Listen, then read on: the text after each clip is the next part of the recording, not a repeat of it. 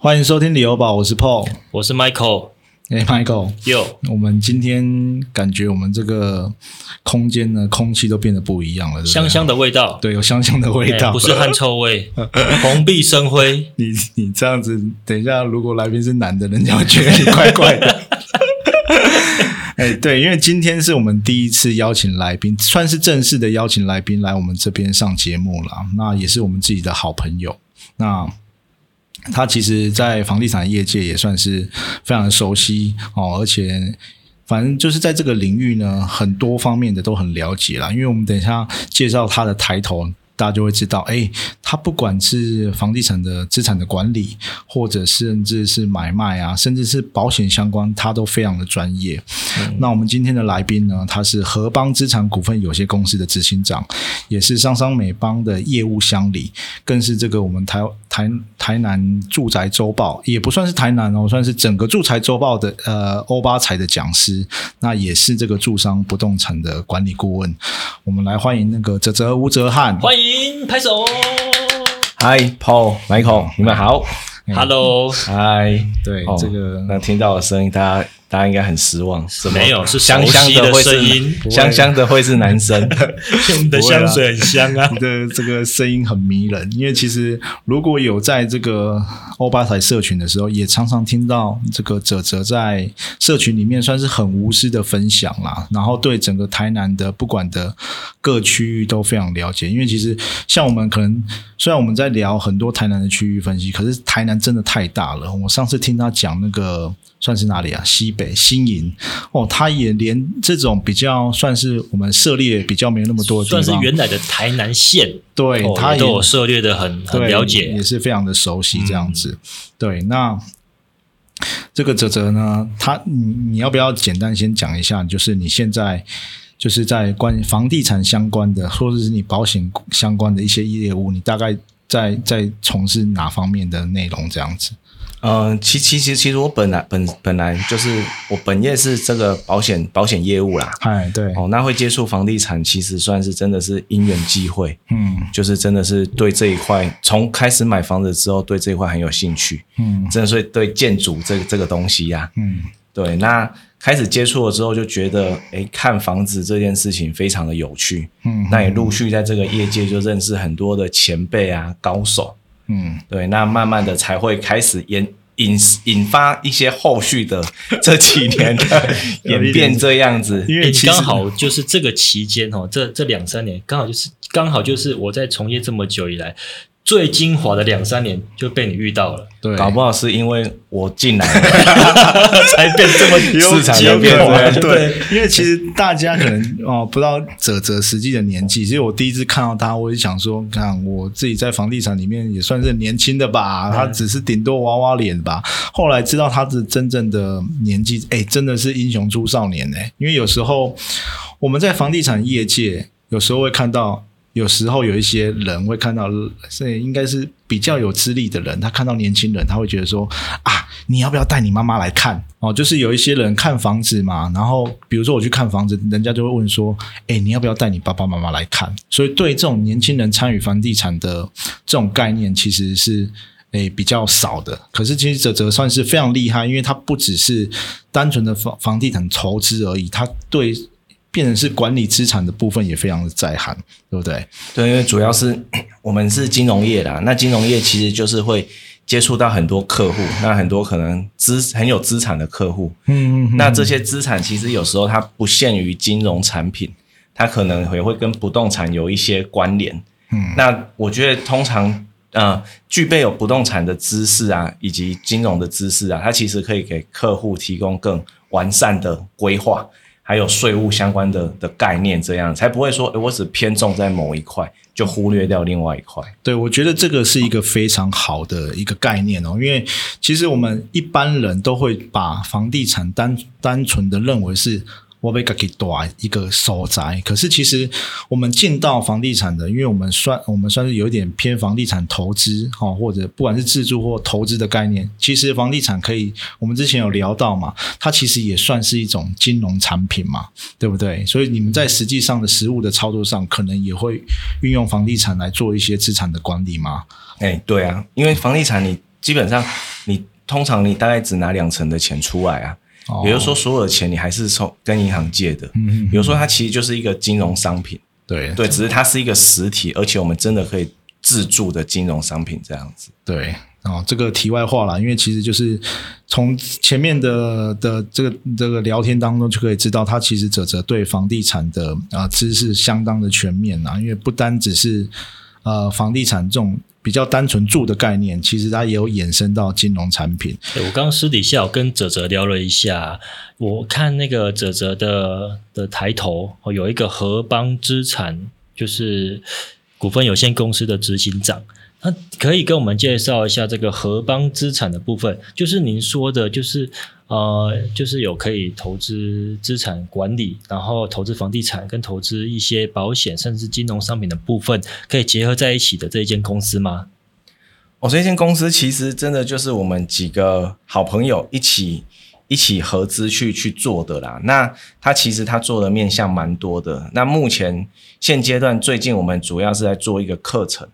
就是我们有开设一些房地产、不动产，还有就是投资理财，还有税务规划的课程这样子。哦那想说可以透过这个课程带给一些一些想认识财商的这些这些人，对，对一些一些帮助。是是是，对因为其实说真的啊，这个财商很重要啦。因为有时候不管是股票或房地产，它其实就是要要有一点核心的概念啦。对，我记得哈，这就是保险的部分啊。譬如说，保险不是可以买什么美金啊，或者是买一些什么投资型的产品，它有时候配的那个利息，哦，就是说你可能绑个五年还是几年配的利息，有时候甚至那个利利息的那个利率比房地产的租金还要好。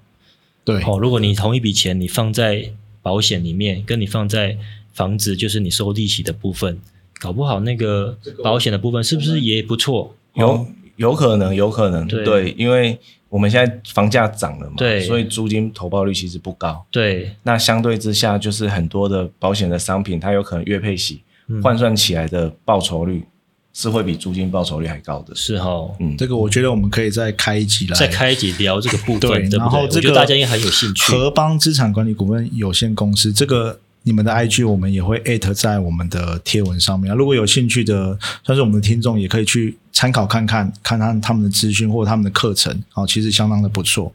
那其实我们今天呢要聊的东西呢，哦，这个哲哲也非常熟，其实算是早期算是有点争议性，因为有时候这种的交易模式对很多人来说会有一点剥夺感，但是我们把它回归到像是一个呃，如果我觉得这个就是一个风险的管理，然后就是一种投资的概念。我觉得在这中中间，当然获利的人很多，但是它也相对的存在它的风险，就是看你怎么去把这个东西视为一个好的一个操作手段呐。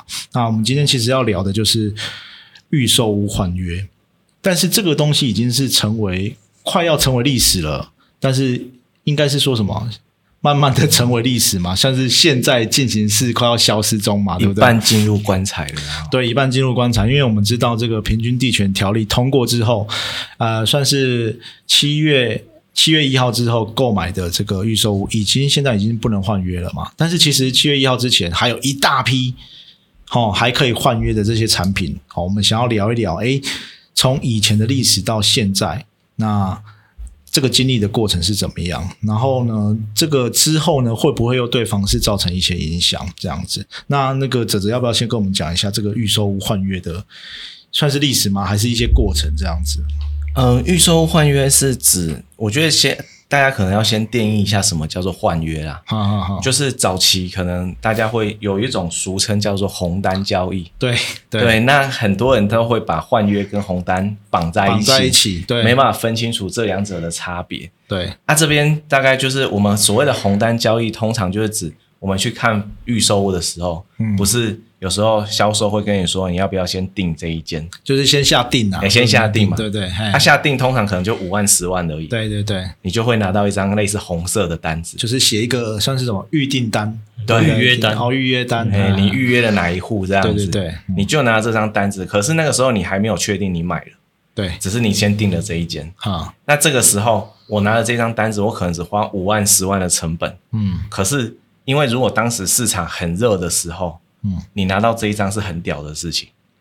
就有点像是你先去卡了一个位置啦，入场券，对、哦。你把这个算是也也不是入场券，你是算是买入场券的资格而已嘛，对不对？拿预约单的概念，嗯对。对就像我现在要排去号排码牌啦，哎，号码牌，对对对对对，对，哎，就是我拿了一张号号码码牌，牌，我拿了一张号码牌，我付了小小钱拿了号码牌，我就去外面兜售这张号码牌，就是把号码牌卖掉的概念。对我就可以去卖号码牌，因为我的户别、楼层或者是我的价格，可能你外面后面的人要进来拿这张号码牌是买不到的，哦，我就去卖这张号码牌。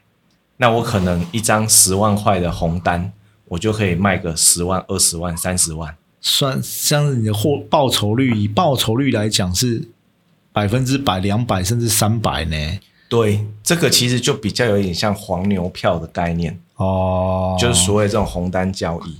对，那红单交易实际上，我假设我后来这一张没有卖掉，我大不了就把它退掉，哦，完全没有成本呢。对，有点买空卖空的感觉呢。无本套利啊。哦，所以那个时候红单交易通常是指的这个这件事情啊。嗯那它就是风险趋近于零，那可是它的套利空间很大。所以他们有可能一次就十张红单。二十张红单，可是其实这个早期在台南是比较少听到的，对，这个是北部北部比较常见。北部北部比较常见，因为就是应该是说相对房市会比较热的地方嘛。嗯因为比如说我们台南可能那时候还没夯，你房子卖都卖不完的，你拿了个预约单，谁鸟你啊？我去现场买就好了，我干嘛在这跟你买？对，所以这个也是，但是这个红单是不是后来台南好像也有有吗？红单后来也有，但是是一直一下下而已，是不是？我对记得那个出现的时间没有很很长嘛。因为一下下就被禁止了。对，后来就后来是是二零二一的时候嘛，对不对？对，七月的时候吧，嗯，那个时候就是有禁止红单交易。哦，那个时候也是实价登录的二点零版本要上路了嘛，然后开始，因为其实那个时候我们记得我们新竹有一个朋友啊，又要讲他，他那个时候就是二零二一实际上登陆要上路之前，他有一个呃卖掉，就是但是他是换约，他不是红单，换约他加五百卖掉，痛嘎，因为之后二点零之后不是要扣四十五趴的税吗？对啊，二点零之前是扣所得税嘛。就是并入你的所得了。对，然后他就加五百万卖掉，然后哇，省这个那个，可是他是买他的他的那个物件是在竹北高铁的前面，大家应该都知道了。后来他很后悔，就是知名建商，对他很后悔，因为他那时候加五百卖掉，现在可能要加一千五你才买得回来。所以有时候有时候就是忽然想想说，哎，这个。规定下去，你觉得是要把它打死，可是反而不是诶、反而是更确定了这些手上有这些东西的人，他的信心好像更更好了，因为你你之后不都不能，或者是你要被课税，他们就愿愿意报更长的时间这样子。对啊，其实很多政府的打房政策哦，我们有时候，因为我们其实也不希望房价飙涨啊，嗯因为那对整个市场是不健康的。不是很多像可能很就是比较短目光比较短浅的投资客会想要去炒作市场，或者是希望房价飙涨，因为那对无论是自住或者是自产来讲，都不是一个健康的情况。对，那可是很多政府的政策其实有时候都是助长，对，表面上看起来是为了压制房价，嗯但实际上产生的效应都是助长。因为它可能没有针对我，我会觉得说，房地产这有时候很区域性。你可能打的是啊，你觉得台北它没有涨，可是台北它可能就是一个过饱和的市场，台北可能已经太高了。对他没有想到其他新兴市场的相对应的政策是什么。可是我们回拉拉回来讲，为什么那个时候会产生这种预售物换约的交易模式啊？那刚刚是讲红单嘛，嗯那后来禁止红单之后，其实换约还是可以做。对对对对，所谓换约，它其实很多人还是会问说，那诶你这是转红单吗？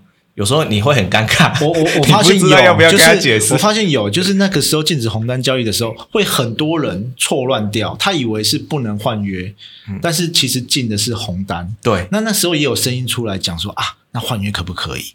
我记得有换哎换约会不会被打到或者是什么样？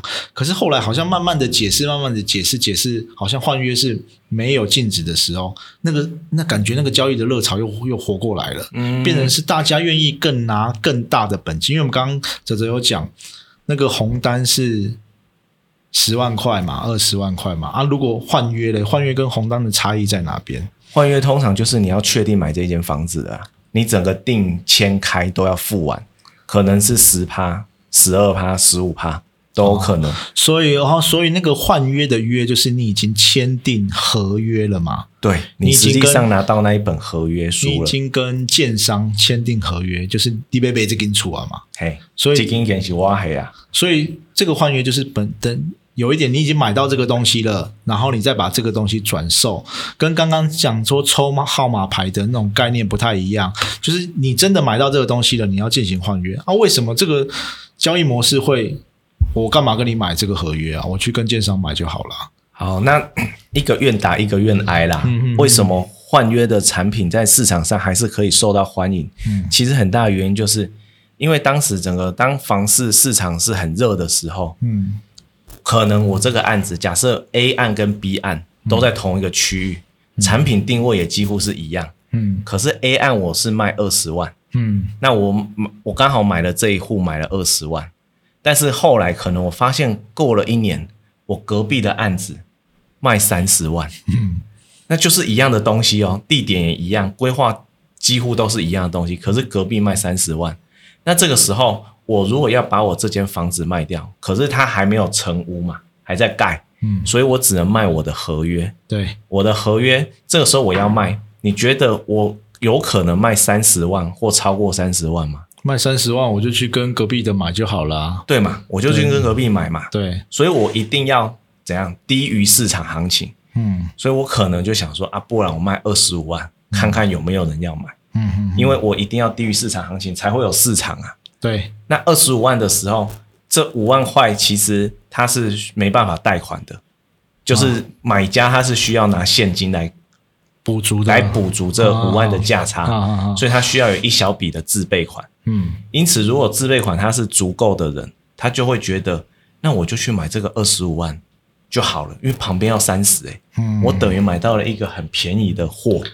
哦，有一点说，应该是说，你虽然要拿到比较多钱出来，可是你买的相对是一个低总价的产品啊。对你如果看单价或总价来说，它在市场上就是会相对便宜很多。嗯嗯嗯，对，那很多人买房子重点还是要便宜啊。买买的便宜嘛，对啊，所以他们哦，所以其实有时候有遇过很两极的状况，一种就是他们是那种嘖剥夺感很重的人，没人和你谈，我宁愿去跟建商买贵；另外一种是，哎，不是哎，我觉得你这个。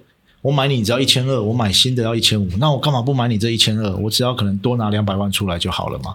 就是要有足够的自备款呐、对，这个也是一个重点。可是我我想要要讲的是，哎，有时候这个预收换约，我觉得有时候跟股票一样，你不是看现在的价格，哎，你是看未来的价格。嗯，就比如说，因为我们哎，我们自己的呃，可能认识的人或一些好朋友，我们看到他在同一个案子里面三进三出，可能他中间的赚的价差就非常多啊。为什么他愿意加价去跟别人买？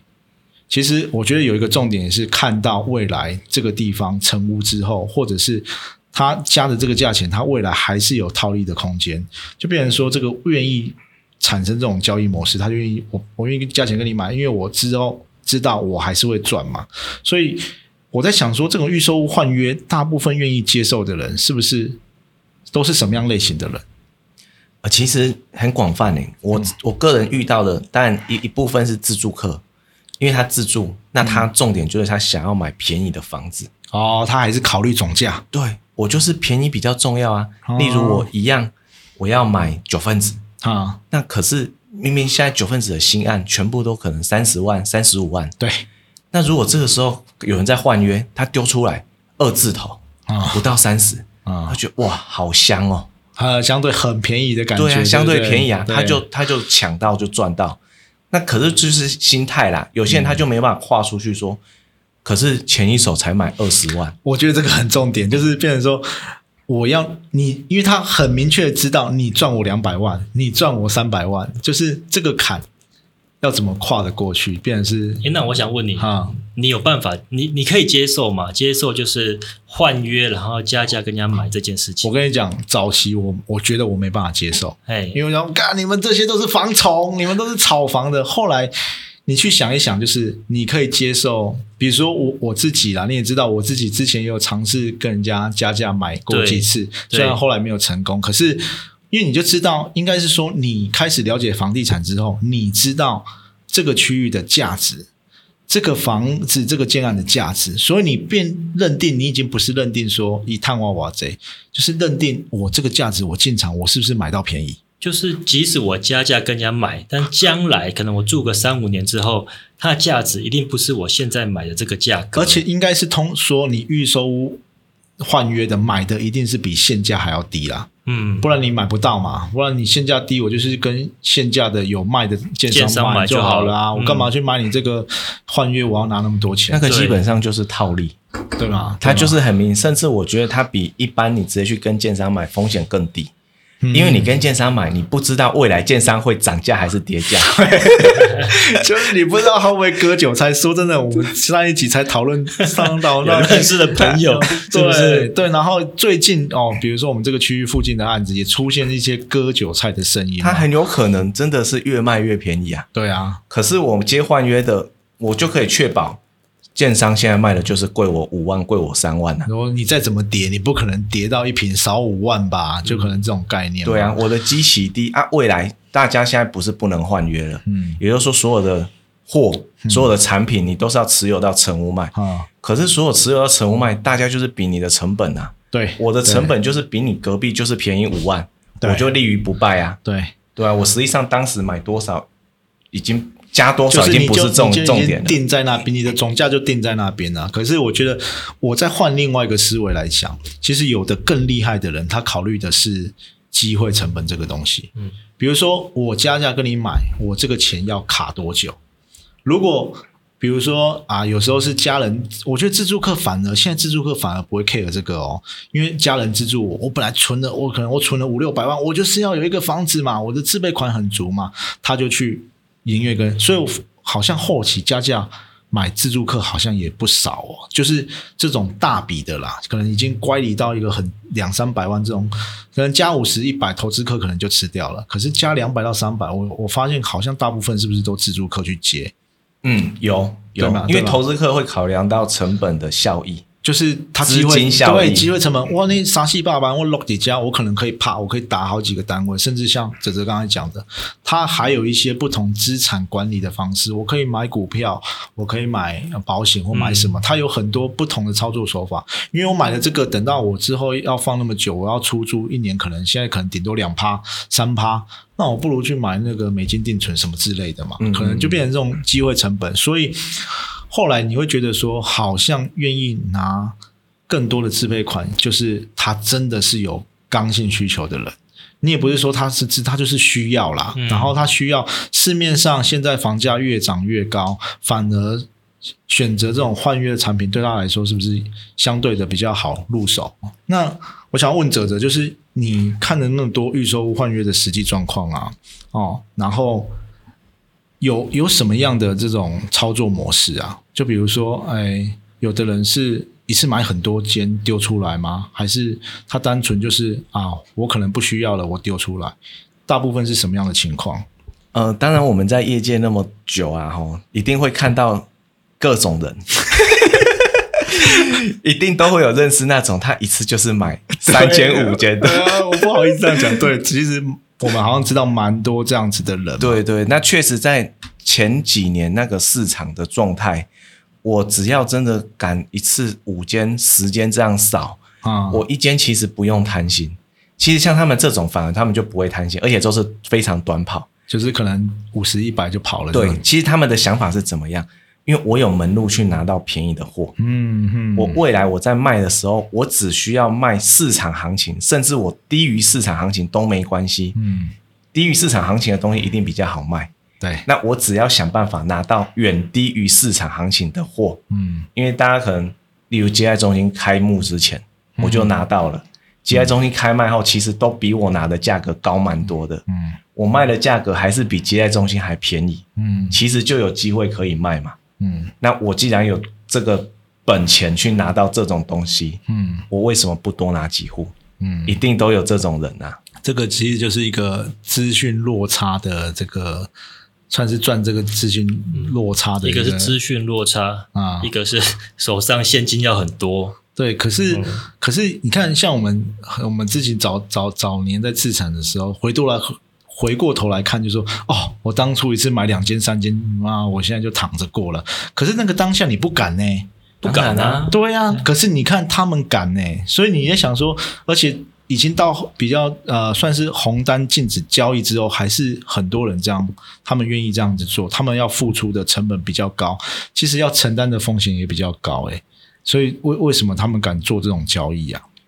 一来就是就是，其实这几年少年股神跟少年房神都很多啦。啊啊啊哦那就是就是，我觉得新的这一代本来它的风险耐受性好像真的是有比较特别高。对对那可能加上他们也有一种想翻身的渴望，对，会觉得不像过去科林这边台湾景一卡棒，嗯我认真工作，对努力打拼，嗯就会有所回报。对我就是需要靠一些富贵险中求的方法，对才有办法拿到我想要的东西啦。对那我们看到的都是成功的人啊，对可能失败的人我们就不会看到了嘛。对对，一定也是有出事的啊。对啦，对啊。但是我觉得相对来说，你要在这个东西，其实我们后来看过几个成功啊，呃，就是以小钱博大钱的人啊，你会觉得哦，啊，一样那钱啊，可是其实你仔细去看，他其实对区域、对房地产的资讯，他是有深入的去了解哦。你至少你不是说瞎买，每个地方你就瞎买，你要看到它有后续有套利的空间。因为我觉得很多人在买那个东西啊，他不是只是钱消期进去，他觉得他有获利的空间，他后续他也进去，他到最后可能剩没几户，他也把它包掉了。还是好像还是有这样子的人嘛？可能他等到市场上没有货了，好像货就就跟有时候同一个案子，我把我把它转约转掉，然后我又买回来，啊然后又转掉又买回来一样啊。对，所以就是好熟悉的故事，其实就觉得哎、很厉害，因为其实要是我我我我我其实不敢做这样的操作嘛，所以我就你都是放很久了。对，我们就是我觉得就是刚我上我们之前有讲过，我们刚刚开始要耍坏的那一次，你也有去那一次，排我排队还被新闻拍到是不是我要当 bad boy，我也要像他们一样嗯 少年防神。可是，一进去之后，政策整个大转弯，所以房地产其实。政策的影响层面非常的大。你现在说真的啊，你现在叫原本那些人这个时机点去干这种事，他们第一个也没办法换约了啦，第二个因为政策的影响也没办法，大很多人都收手了啦。所以这个是不是跟房市的政策会有很大的影响啊？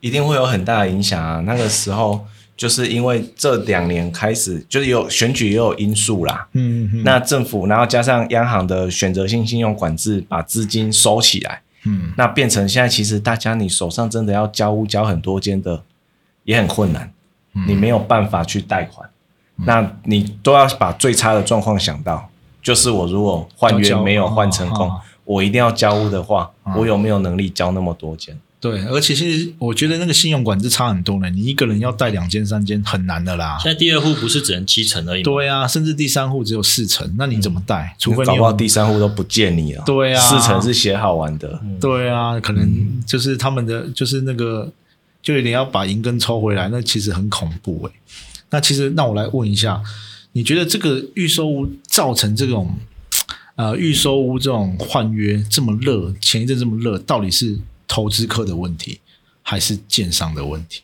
很多人一直在探讨说这两个层面你怎么去去看？呃，我觉得其实这种东西哦，呃，会这样的原因就是因为房价拉太快。啊坦白说，就是房价拉太快。嗯那投资客是没有能力让房价拉那么快的。他们只是透过这个呃这整个趋势，他们去应该套说而已，嘛建商造浪，哦你只是站在浪上哦被浪往前打哦的这个人。就是所以，哦所以选投资客他没有能力炒作让这个浪产生。嗯那因为建商他瞬间把价格拉很高嘛，嗯那投资客其实也只想赚一点点就就走就跑了。对，他只是顺势小赚一笔，嗯，就这样子。啊对，那你建商如果拉的速度没那么快，当你建商的价格没有往上拉的时候，那些人根本没有办法去做这个。他们也没他们也没有套利的空间啊。其实这个我很有感，就是在两三年前疫情刚开始的时候，那时候都没有人在看房子啊。哦，疫情刚开始没人在看房子，疫情之前房市也没那么好，啊，但是疫情过一阵子之后，那时候不是都不能出国吗？哦，那然后疫情稍微有缓一点，大家都去国内旅游嘛。那时候的钱就是大家没有出国花，然后可能我国外的钱又收回来的时候，他们就开始在国内一直自产。嗯，嘿，所以一瞬间我们的那个销售的状况就变得很好，而且你那时候是卖大平数的，大平数的又是百平以上的，我们都已经卖得很好，一个我、一个月都卖一二十间，那何况是那种小平数在别的地方刚开案的那种，大家都疯狂去抢。就是钱都没有没有带出去，就都在台湾一直花。那种平数会有投资客吗？会啊，啊，他们买来是要干嘛？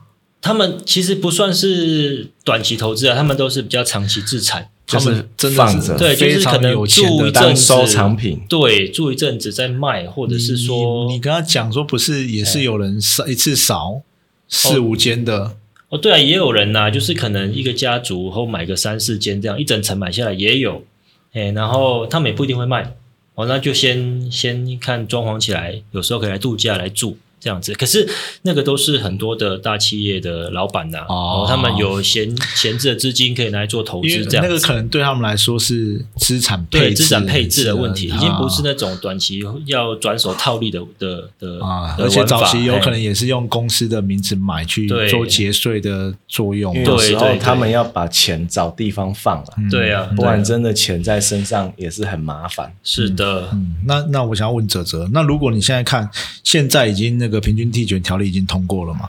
它禁止换约，你觉得到底好还是不好？对整个市场的影响会有怎么样嘞？呃，我觉得禁止换约确实它会压抑整个房价的短期会压抑房价的上涨，这点应该是毋庸置疑啦。嗯原因是确实一些想要做靠一些短期去炒作的这些短期投资客，嗯他购物的意愿会下降。嗯。那购物意愿下降，建商拉价的速度也会不会那么快嘛？嗯。好、这个是这个是最直接的影响，但是相对上也会造成一些可能他真的是有购物需求的人，我有些人想买预售屋，就是因为他可能他手上自备款没那么多，或者是他也没有立即要住的需求，他就买一间预售屋慢慢缴。那他想先买一间预售屋，可是，一旦禁止换约之后，对他未来的操作就会很受限。哦，因为如果他背了一点，一定在鼻子摸着，就是一定要对交屋了，他可能应该是说有一些有时候是现实上的考量嘛。对，因为像在以前，我们真的有时候看到一间房子，你觉得还不错，嗯，你就可以先买。对先买了之后，就是我们再检视有没有更好的物件。对，就就就先拿到门票啦，你手上有一个东西，你才继续再往对啊，前走。对啊。例如我现在想要要买我下一间要住的房子，我一定很谨慎去考量这件事情。嗯那我先买了一间，那我未来如果有更好的，我再看我这一间要不要卖掉。对可是现在这样就变成你没有反悔的余地，对，你就要更审慎的去就是变成你。要考虑更多，一定要放到交屋了。对啦，还有一些其实我们的那个扣，对，而且到时候扣税之后，可能你的获利不高，等于是等于是说你一定要放两年以上，至少了哈，可能哦三十五趴扣少一点，或者是五年五年以上剩二十趴这样子。那个也都要到成屋之后才到成屋之后对啊，而且有我们其实听众也有很多是那种男女朋友，他去看房子想要一起买的，啊，你还没走到结婚你就先分手了。其实我觉得得之后有就是比较会倾向于成屋市场，或者是即将成屋的这种市场。对，我就想要问这个，那你觉得建商的态度有没有转换？就是因为反正我因为说真的，我现在卖你，然后如果我慢慢卖，我卖不动，就变成建商的销售期程。我觉得台南也感受得到啦，整个期程拉得非常的长嘛。那你拉的那么长，你变成说我盖预售屋要钱，我请这些代销我要钱，那我不如盖到快成屋了，或者是啊、盖好了再卖，会不会有这种情况发生？呃，有可能，但是我觉得还是要看不同建商的属性。因因为有的建商属性，他就是喜欢预售销售，因为预售销售对他来讲，毕竟它的成本还是比较低，而且他可以就是他一次拿出来钱不用拿那么多，那未来他比较少余屋的压力，因为你会发现其实还是有些建商他基本上不大会有余屋啦，哦，对，他没有什么案子会卖到成屋的，他一定成屋前几乎都会 clean 掉。它把它清掉。对，当没有卖完，他就降价，他也要把它清掉。其实大概就是卖个六成左右，等于是说你盖这个案子大概就回本了，那剩下的部分你可以慢慢卖，或者是说，因为可能放到越越后面，你可能价格会越比较好一点。哎，那我想问一下，刚刚说的那种建商是不是都是上市上柜比较多，还是都有？因呃为、因为上市上柜会有入账的问题嘛，对不对？还是一市呃，通常叫市场派建商哦啊、市场派它就是市场好，它价格就会往上去；啊市场差，它也会优先反应。他也不会跟你盯在那边，我一定要怎样怎样怎样，反正我的可能我的获利已经达到了，我就可能其他的我就可以让利给你了。对我少赚也没关系，我就是靠着大量的推案、大量的换手。啊，这样会不会就是相对的，你买这种案子风险会比较大？呃，有可能啊，但是这种就是你也相对比较容易捡到便宜，哦，就是去因为它在市场不好，它不会硬盯价格在那边。哦，就是变成你后后期它可能要出清的时候，你反而捞得到一些好东西就对了。嗯，对。哦，那那这个，那回过头来讲，那如果我们是自助客的话，那我们现在是一个进场的时期吗？你是指预售屋还是对，预售屋，预售屋就是刚刚你有讲啊，变成说，那现在它的销售期程，我们觉得现在好像也稍微有一点松动了。嗯，那我现在是不是我是自助客的话，我要转成屋市场吗？还是我还是可以投入这个预售屋？呃我觉得自助客重点还是看自备款啊。哦如果你今天自备款真的不够，那你当然只有预售屋这个选项嘛。嗯那如果今天你的自备款够，你除了成屋之外，甚至连换约你都可以考虑。哦。就如刚刚讲的，换约现在它是末代换约时期，嗯。那末代换约时期就一定还是很多很甜的物件，嗯。而且有些人他前面先买了，然后今年六月十六不是来个选择性信用管制，他发现他没有办法交对。他就是要赶快想办法把它卖掉。对。那这种方式他只能用换约的方式卖啊。对。你只要有有一点市场敏锐度，认真在市场找、这种东西，就是很甜的东西。因为其实这一阵子台南也是有一些赔钱卖的嗯哦，虽然数量不多啦，赔个几十万丢出来，平平转或者赔赔一点点，就是可能想要把现金换回来。然后或者是他的耐受力已经不够了，他去交屋可能已经会造成很大的风险，因对为对他来说可能是赔十万跟赔总价十五趴的因差别。为你看，原本第二间可以贷到八成，现在只能贷七成，差一成的自备款。然后一层自备款，你买个一千五，就差了多少？一百五。哦，那你突然说好，呃，我现在身上有房子，第二间想要自产，但是我要突然去生个一百五出来，有时候哈、你如果没有一些资产的人，他真的是拿不出来。嗯那拿拿不出来怎么办？他只能就是赶快先把这一间无法交屋的平转，或者是亏一点点把它卖掉，至少他卖掉之后不会被扣那个违约的那个十五趴的一个违约金这样子。第二户还好，你弄到第三户的，第三户更惨，哦，那个真的就要赶快。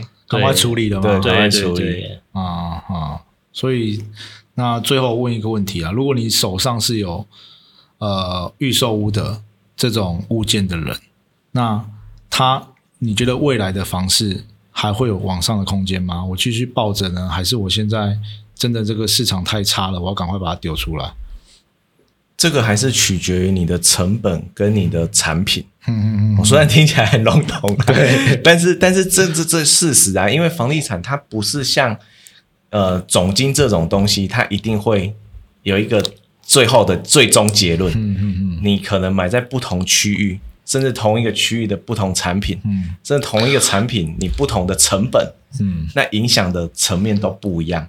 还有就是你的本钱，对，就是我如果我有没有能力交屋，嗯或者是这一间我有没有能力持有，嗯对，这这都会影响，所以它很难说一定是你现在有预售一定要卖或者是持有。嗯，对，我觉得就是泽泽讲的非常好，因为为什么会这样问？其实他刚刚讲一个重点，就是我其实看很多人他是老神在在，为什么他手上那么多预售物，他还老神在在？我看你也是老神在在不要，你不要，你不要扯到我身上来了，让人人家会误会。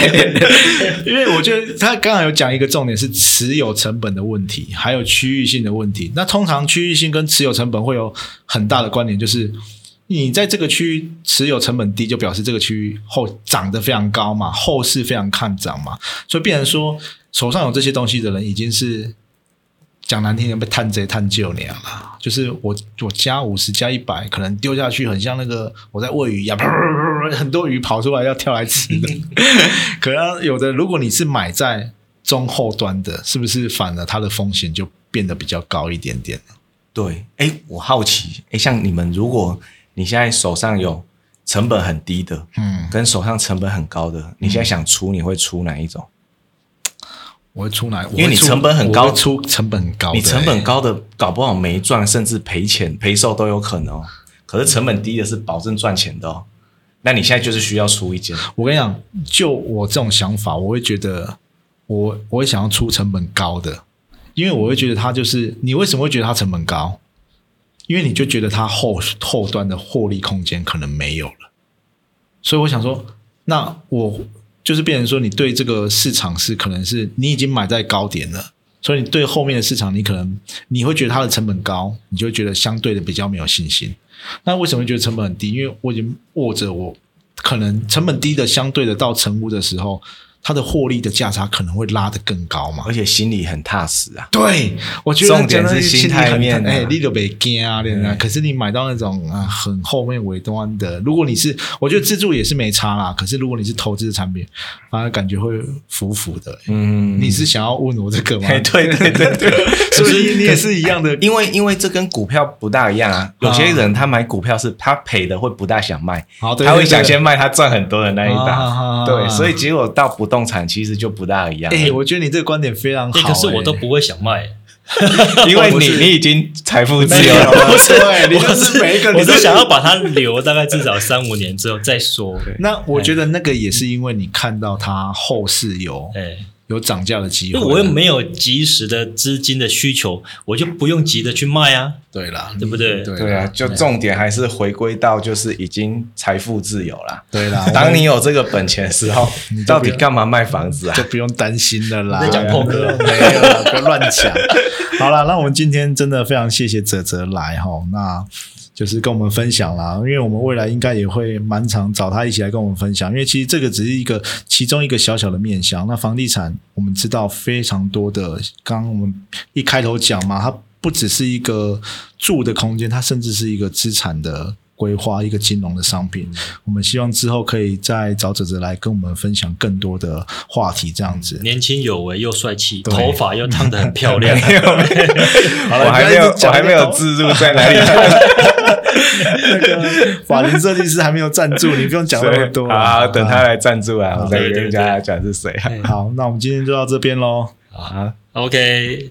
买房不需要理由，家就是你的城堡。谢谢收听这节理由宝，我是 Michael，我是 Paul，我是泽泽。好，谢谢大家收听，拜拜。